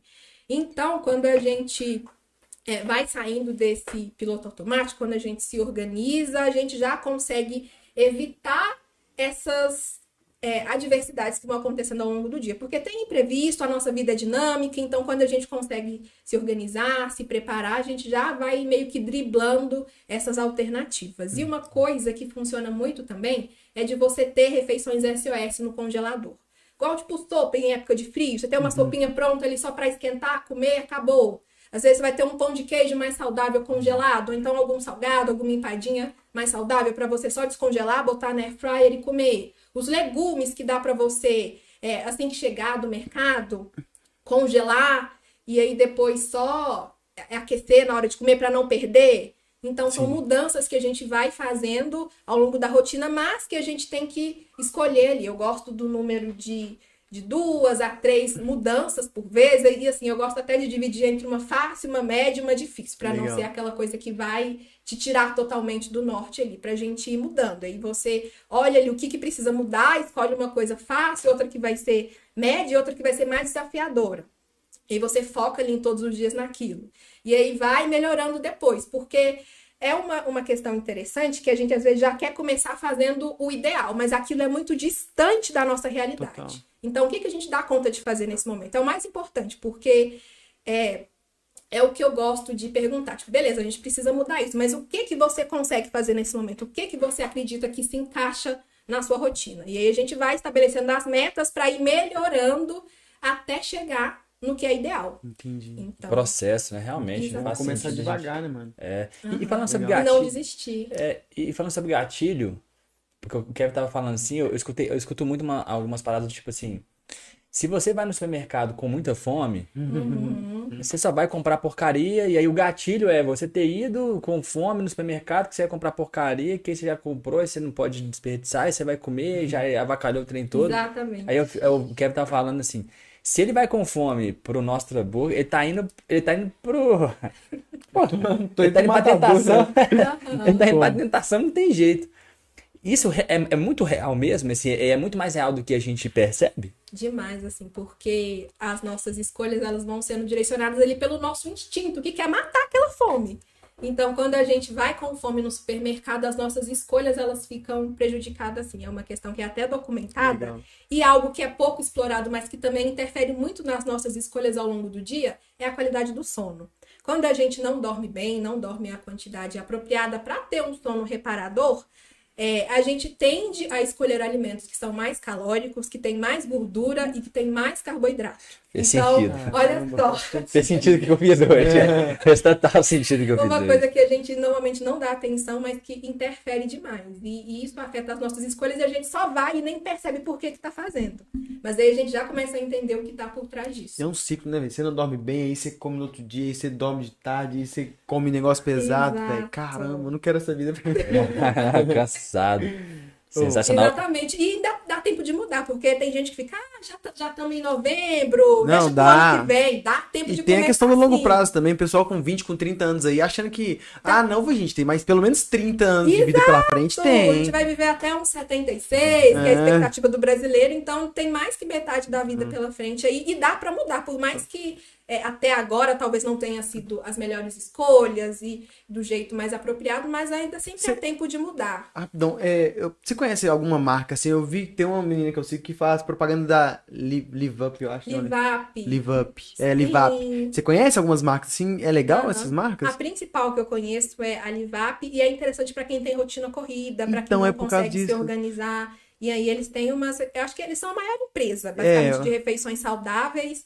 E, cara, salva a vida demais. Mano, assim, da que gente da hora. ter no Vou- congelador. É isso que eu tô. Já e o é pessoal de uma- Mamita Fitness aí também, que se quiser fazer uma parceria comigo, Por favor, comigo manda, também. manda, manda pra gente te que a gente vai divulgar. E o- E o que eu tenho, assim, que eu gosto de indicar para meus pacientes é até um material sobre delivery saudáveis em BH. A maioria acaba sendo de almoço e jantar, mas tem alguns que fornecem lanches também e acabam sendo alternativas. Então, a gente só basta a gente procurar, porque às vezes a gente fica ali naquela preguiça, a gente pensa que às vezes não tem solução, Sim. mas no Instagram, a maioria das marcas estão no Instagram. Total. E hoje a gente vê uma tendência crescente dessas empresas que fornecem refeições saudáveis. Então, basta a gente dar uma procurada, ver o que tem perto de casa, que a gente já vai conseguindo ter o plano A, plano B, plano C. Que eu gosto muito dessa teoria do plano Z, eu até vi o post de vocês ontem falando Legal. sobre isso.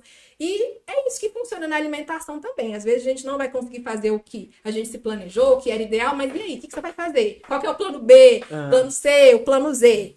Total, então, legal. essa mentalidade também ajuda muito a gente a manter no longo prazo, para não ficar tipo, ai, não, não fiz o que eu consegui, então não vou fazer nada. Não, mas será que não dá pra gente adaptar alguma coisa, ajustar só para não deixar de fazer?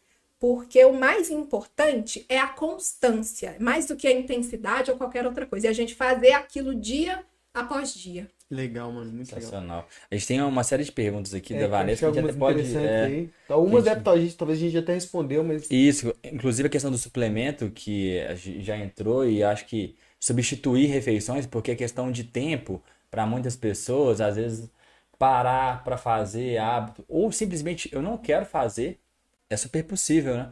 Eu acredito que o suplemento ele pode ajudar nessa nesse auxílio. Eu quero comer bem, mas eu não tô afim de parar para pensar, ou muitas vezes a gente até olha para o campo financeiro e diz assim, a, o tempo que eu vou gastar com isso, eu quero gastar com outra coisa, então eu prefiro pagar mesmo que tenha um valor agregado. Então o suplemento de fato ele, ele dá para encaixar perfeitamente, né, na nossa. Alguns a gente consegue encaixar Não é tudo, sim. né? Não é viver de Não. suplemento, mas é, é Mas encaixar. assim, porque a questão por trás de alguns suplementos e shakes que vem com essa proposta de substituir refeição é que eles não têm uma composição nutricional tão interessante.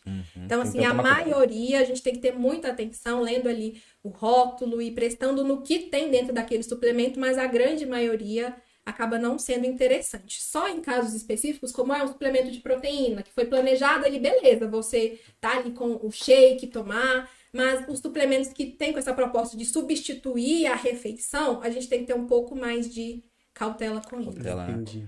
Entendi. E aí tem outras perguntas do tipo, é, se o açúcar realmente é o grande vilão da, da situação como, de uma forma geral na alimentação.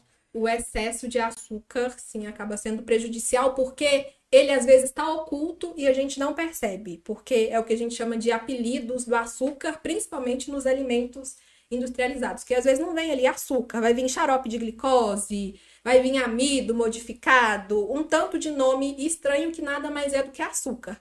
E aí, por conta disso, a gente vai comendo mais do que o, o ideal. Então, não o açúcar em si, mas os alimentos industrializados acabam sendo bastante prejudiciais, porque ou eles vão ter excesso de açúcar, de sal ou de gordura escondidos de forma que a gente não percebe no sabor, de tanto aditivo que tem. Uhum. Então, não o açúcar em si, mas os alimentos industrializados, a gente tem que ter bastante cautela com eles. E Entendi. o que vale de sempre é a rotina, não é a gente pensar num alimento específico ou numa refeição específica, é sempre o conjunto da obra que vai ser o mais importante. E funciona para todos, assim, eu falo assim, todos têm a capacidade de se adaptar a um plano alimentar. Sim, mito ou verdade? Você acha que tem pessoas que realmente não. Aí que tá, não é a pessoa se adaptar ao plano alimentar, é o plano alimentar a gente tentar encaixar na rotina daquela pessoa. É como se fosse uma negociação, assim, da gente ver o que a pessoa tá disposta a mudar e nós, enquanto nutricionistas, ver o que a gente consegue ir modificando para encaixar. Porque a gente às vezes não consegue ir no ideal logo de cara, mas a gente vai ajustando, ajustando até a gente chegar no ideal. Então, assim, é uma é um conjunto da gente ver a pessoa ali que está precisando daquele plano alimentar, daquele, daquela estrutura e ver o que, que ela, o que, que dá pra gente encaixar dentro daquele contexto. É o primeiro faz, depois a gente melhora. Sensacional. E, acho- e aproveito pegando carona Claro. nisso, é até legal falar, tipo, ah, qual tipo de dieta é a melhor? Que é uma dúvida comum. A que Uhum. você consegue fazer. Porque não adianta nada você ter a ideal ali no- nos estudos, mas se é uma coisa que não cabe na sua rotina. Então, assim, é isso que é o principal, é o que você consegue fazer dentro das possibilidades que são as melhores. Hum. Sensacional. Então a gente passou por essa questão das alimentações, inclusive dica prática a gente não entrou muito em relação às essas refeições intermediárias, porque muita gente fala assim, ah, come uma fruta, mas aí chega alguém e fala assim, não, mas se você comer maçã vai te dar mais fome. ah, não, come, sei lá, come é- a barrinha, é, come a barrinha de cereal Nutri, mas é uma porcaria, come pão de queijo. Quero É, então, depois. assim, o que que, o que que é de fato essas, essas refeições intermediárias que a gente tem que tomar cuidado para não atrapalhar as próximas, né? Uhum. Uma coisa interessante da gente priorizar, pegando carona nisso que você falou, as frutas é legal que a gente tenha ela nas refeições, sim, Uhum. mas às vezes não vai ser o suficiente ali. Então, a gente pode trazer essa fruta acompanhada de um iogurte, por exemplo, que é um lanche prático, que às vezes a gente consegue carregar na bolsa, potinho. Então, Qualquer iogurte também? iogurte natural. Como que, vou aproveitando pegando o gancho nisso, como que a gente vê se o iogurte é natural ou não? É pela lista de ingredientes, porque quando a gente está no supermercado, o alimento ele vem de frente pra gente, a gente vê ele na embalagem. Ah, tem vitamina tal, tem monte de propaganda, mas o mais importante está na parte de trás da embalagem, que é o rótulo. E no iogurte, para ele ser natural, ele tem que ter o leite e fermento. Basicamente, às vezes tem algum, algum estabilizante para ajudar ali na para não separar aquela parte do soro da, da papa mesmo do iogurte. Mas de modo geral, iogurtes naturais acabam sendo uma excelentes opções. E dá pra gente incrementar com novamente chia, linhaça, essas sementes que vão trazer mais saciedade e mais nutrientes, assim como algumas granolas mais naturais também que a gente pode acrescentar por cima.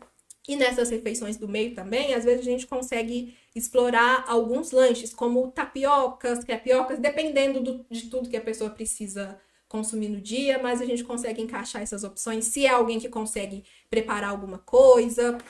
Então são várias as possibilidades, assim como é, como eu estava dizendo anteriormente, às vezes um pão de queijo mais saudável, algumas receitinhas que a gente consegue incluir, vitaminas agora nesse período de calor, então são algumas possibilidades que a gente consegue explorar.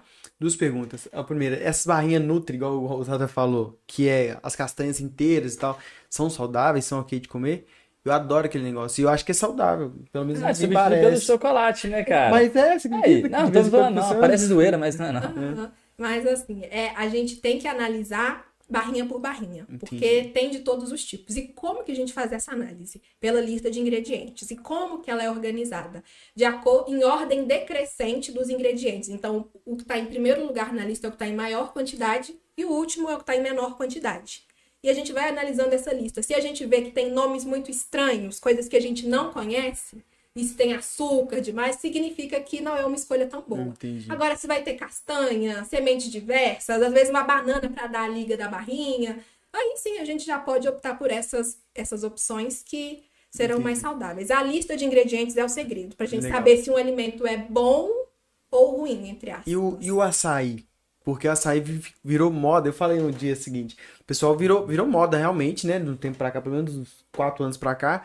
E eu falei, velho, esse negócio vai dar uma merda. O pessoal já comia no Nordeste bastante, mas aqui eu falei, velho, alguém vai surgir alguma doença aí, porque tá todo mundo comendo isso muito, muito.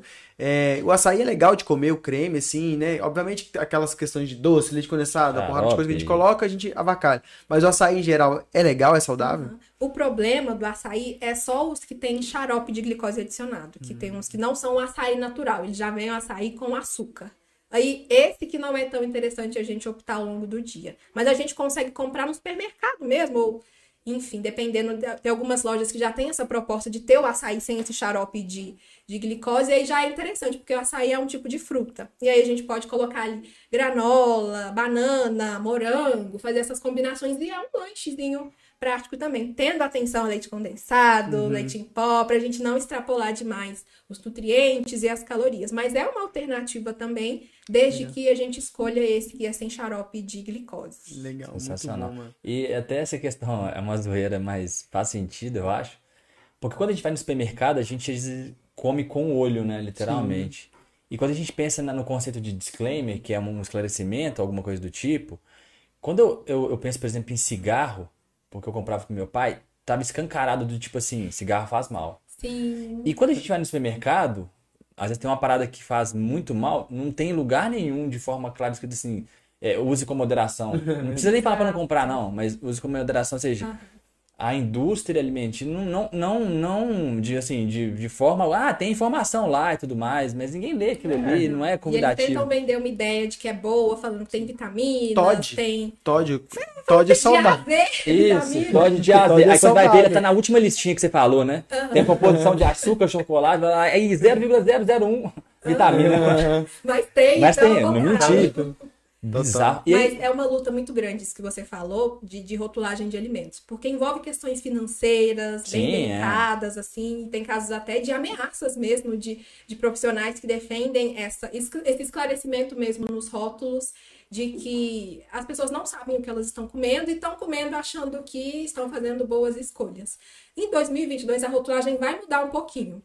Vai vir um triângulo preto nos alimentos falando esse alimento tem conteúdo moderado de sódio, alto de açúcar. Não era É o que a gente queria, mas já é Poxa. um avanço ali que a gente vai ter. pô, parabéns Mas, ao assim, idealizador. Vou até depois procurar quem idealizou esse aí. Não, mas sério. É, mas é uma luta muito grande, assim, e, e uma vitória que a gente conseguiu. Tentam derrubar, mas aí a gente vai, Sim. vai Poxa, contornando, mas já é uma instrução que vai vir daqui para frente nos alimentos para ajustar. Por isso que teve a mudança na, na Coca ultimamente, para já ir ajustando a nova legislação, pensando no que eles teriam que fazer de, de mudanças. Então, é um movimento futuro aí, uma vitória muito grande que já vai ajudar as pessoas a, a entender melhor. E assim, o segredo é o que eu falei da lista de ingredientes. Se a gente vê se tem nome estranho, coisa que a gente não conhece, é um indicativo de que a gente precisa ter atenção ao consumo desses alimentos. E tem um aplicativo bem bacana que chama Desrotulando. A gente consegue pesquisar o alimento por nome ou pelo código de barras. E aí, a gente escaneando esse código de barras, ele vai mostrar as informações sobre esse alimento. Pensando na composição nutricional, na lista de ingredientes, eles vão dar uma nota de 0 a 100, pensando na qualidade daquele alimento. Que legal. Assim como uma identificação por cor de verde, amarelo e vermelho, já mostrando os que são interessantes e os que não são eu não vou tanto. notar isso aí. Pô, fácil Como é que chama? Desrotulando. Vou começar a comer bem, filho. Vou começar a live up, É, live up e...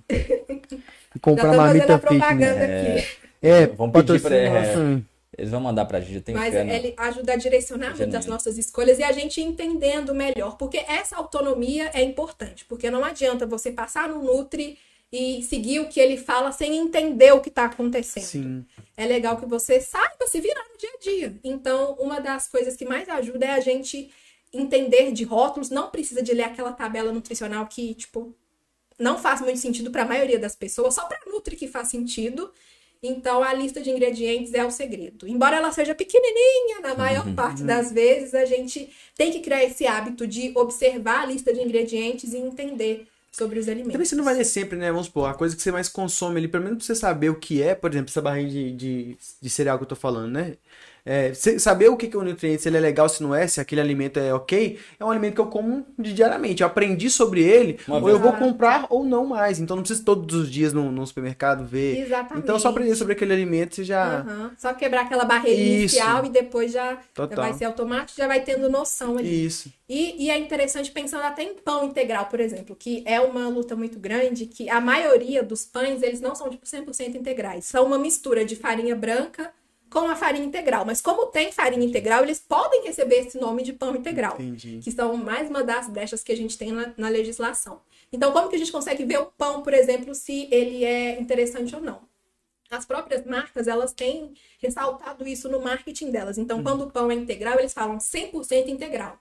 Aí você pode ver que é um pão que vai ter só farinha integral e que tende a ter ingredientes mais interessantes. Então, é, é mais um caminho que a gente pode passar a observar no supermercado, assim, nos alimentos, que vão ajudar a, Legal a gente a escolher melhor. Legal. E aí, até pra gente fechar num, num propósito que a gente sempre fala, que é o seguinte: muitas das vezes a gente não consegue sozinho. E o primeiro ponto é reconhecer isso. Que seja pela sua rotina, pelo seu hábito, por algo que. A gente estava conversando também no off. Você não consegue, não adianta, você precisa de um profissional. Total. O maior atalho é ter um profissional para te acompanhar.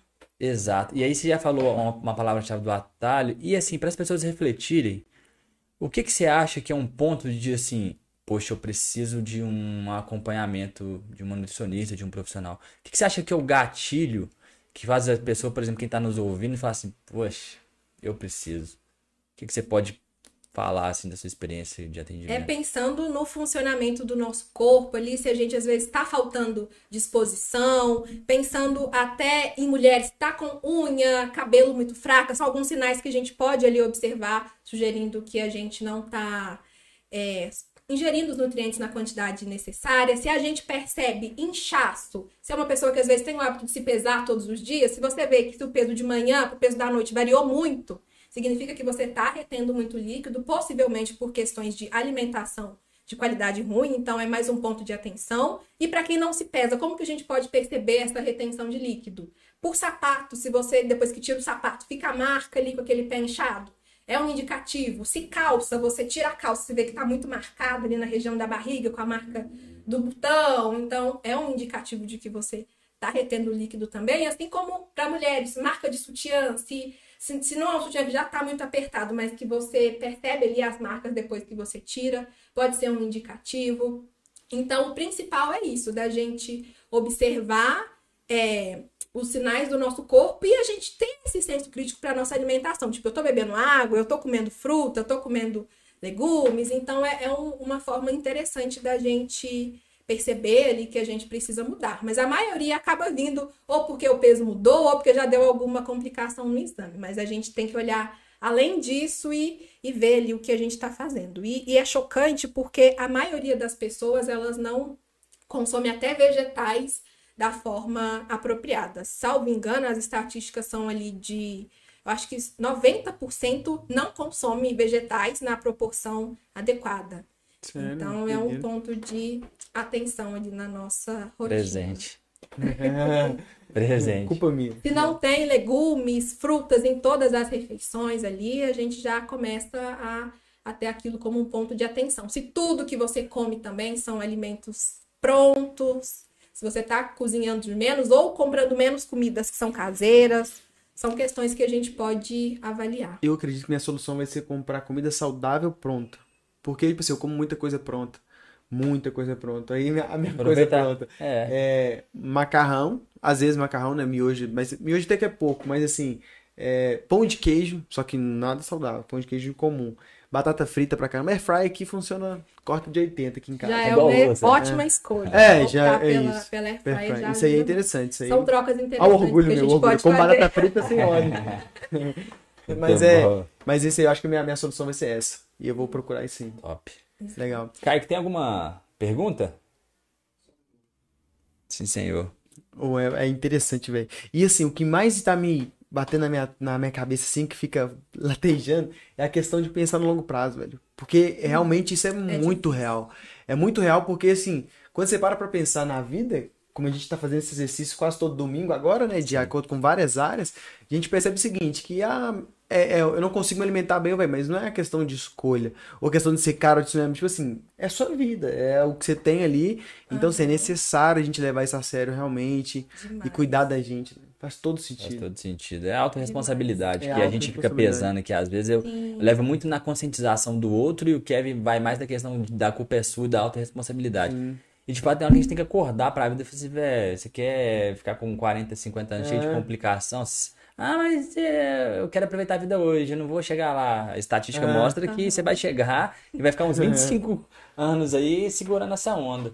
Total. Ou a não ser que não queira. É. Uma coisa que eu gosto de fazer nos atendimentos para ajudar a resgatar essa motivação para o momento presente mesmo é a gente pensar em tudo que a gente ganha se a gente se alimentar saudável, se a gente comer melhor. E é legal a gente ter contato com essas metas, com esses ganhos ali todo santo dia. Eu gosto de recomendar pela manhã, assim, de, da pessoa acordar e já lembrar do porquê ela tá fazendo aquilo, o que que ela vai ganhar, lembrar nos momentos ali de tentação também, tipo, ah, eu tô afim de comer um chocolate, estou a fim de meter o pé na jaca. Então, não, mas lembra por que, que você está se alimentando bem, o que, que você vai ganhar? Você quer o prazer do momento ou o prazer do longo prazo? É muito esse pensamento de eu quero prazer agora ou eu quero desfrutar Total. de coisas no longo prazo. Isso então... é, eu aprendi isso um pouco sobre o cara que fala sobre programação neurolinguística que é um pouco disso, sabe? Sim. Você pensa no. Aí ele fez rapidamente com um cara que dá para fazer, inclusive a gente achar uma, uma um profissional nessa área seria interessante. Ele fala sobre roer unha. Sempre que você for. Aí o cara ajudando, é um hábito que ele tem, que ele queria eh, corrigir isso com a, com a, programação, né? Aí ele fala: sempre que você levar a mão na boca, você vai lembrar do que, que tem de ruim. Por exemplo, o que, que tem de ruim na unha? Você tá andando no ônibus, você tá segurando, você pega em várias coisas. Então isso aqui tem muito, muito bactéria, muito vírus e tal, pode te fazer mal, pode trazer doenças e isso. E quando você tira? Quando você tira é o que? É uma vida saudável, é uma vida sem bactéria, com menos doenças. E aí você faz essa programação o tempo inteiro. E, e a saúde é exatamente isso, vamos supor, né? De manhã cedo. Se eu comer esse chocolate, essa carne, essa gordura, o que, que vai me, me, me gerar no longo prazo? Você é uma pessoa obesa, talvez, ou uma pessoa que tem dificuldade, sem disposição. E se eu não comer, eu tenho uma vida mais saudável, com mais atividade, Ah. mais, mais leve.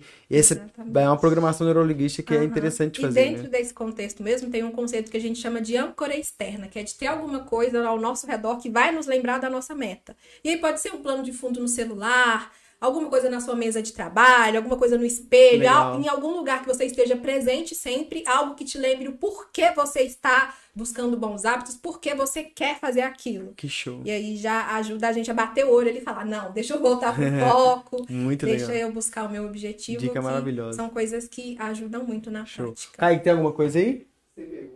Tem perguntas? Ô, Nayara, então a gente vai te agradecer. Muito obrigado. Foi show de bola a sua participação aqui. É, é importante pra gente, pra gente levar esse conhecimento também um pouco mais longe. Ah. É, e a gente entrega esse troféuzinho aqui pra, pra galera que participa em forma de agradecimento. Muito Por ter disponibilizado seu tempo, de ter vindo aqui, trocado ideia com a gente, compartilhado seu conhecimento com a gente. Muito obrigado de verdade. Imagina, foi um prazer estar aqui. Agradeço demais o convite. Estamos aí precisando. A gente volta para falar um pouco mais sobre esse assunto que é infinito. Assim, agora a gente falou sobre várias coisas, mas depois vão surgindo outras dúvidas, outras questões. Então é, é um assunto que não acabou nunca, que eu poderia ficar falando o dia todo, que é algo que eu gosto muito. Então foi bem bacana o nosso momento. Agradeço demais pela oportunidade. Obrigado. Sensacional. E como é que faz pra te achar, pra ter seu serviço, acompanhamento, sua ajuda no dia a dia? Mais fácil de me achar pelo Instagram é arroba nutricionista.nayara. Ou então, para quem não tem Instagram, pode me localizar pelo site nayararock.com.br barra consulta. Tá, a gente vai colocar em Nayara no com vídeo Y, né? Com Y. Sensacional. Tanto o atendimento individual, como de tempos em tempos atendimento em grupo também. Ah, Hum, legal, porque legal. também pode fazer muito sentido pra muita gente, né? Sim, principalmente pensando em motivação, quando a gente vê pessoas que estão ali conectadas com o mesmo objetivo, na mesma vibe.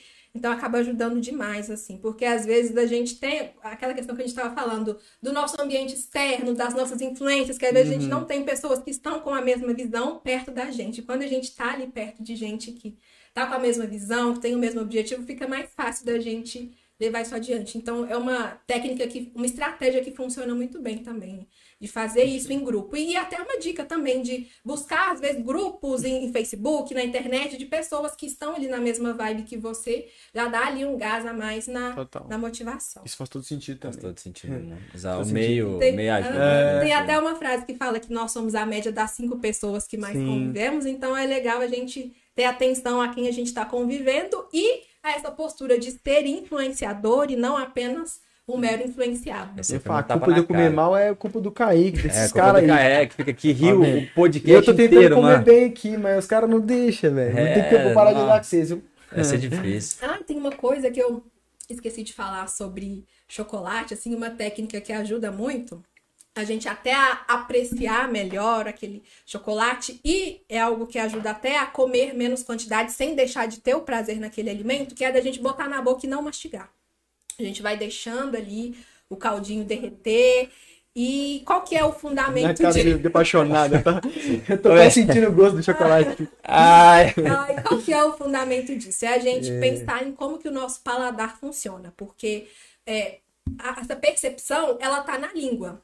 E a gente tende a comer rápido demais quando é algum alimento que a gente gosta. E aí a gente mal mastiga, ele fica pouco tempo na boca e a gente já engole. E quando a gente deixa ele mais tempo na boca, vai saboreando, a gente já consegue se satisfazer com menores quantidades, porque vai ficando doce demais às vezes, então ajuda até a gente a ter mais consciência nesse momento. Então, é uma dica de ouro também para quem gosta Legal. de chocolate, de fazer esse experimento de comer sem mastigar e depois me contar como foi. Show. Eu vou tentar fazer isso aí. Porque aí eu bulo ele, eu como chocolate sem, aí eu vou comer batata frita aqui e tiro o gosto de chocolate.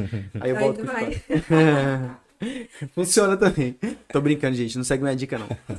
Ô, galera, então quem tá aí ao vivo, muito obrigado por ter participado. É, onde você encontrar a Nayara, vai estar tudo aqui na descrição, o site dela também, tudo lá.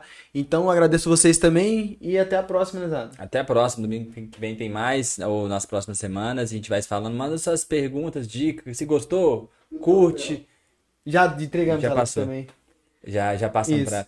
Então, ó, se gostou, curta, Comenta, compartilha, compartilha. passa Show, isso aí. Se inscreva no canal se tiver alguém ao Se vivo inscreva no canal, ainda. exatamente. Ativa no canal. sininho. Aquele Tem sininho, esse exatamente. negócio. É porque a gente tá começando, a a gente. não sabe falar Pois é, então assim, tudo isso ajuda a Compartilha gente. com aquela pessoa que tá precisando Exatamente. de ouvir essa conversa. Faz uma parceria, né? Vai junto. Isso. Vai melhorar. Show de bola. Fechou? Vamos fazer uma campanha de comer bem? Vamos, vamos fazer? Vamos fazer, Vamos. fazer um desafio Fazer um desafio. depois. Vamos pensar melhor depois. Fechou? Falar ao vivo, não. é complicado. Galera, um abração Beleza. então e até a próxima. Valeu, tchau, tchau. Valeu.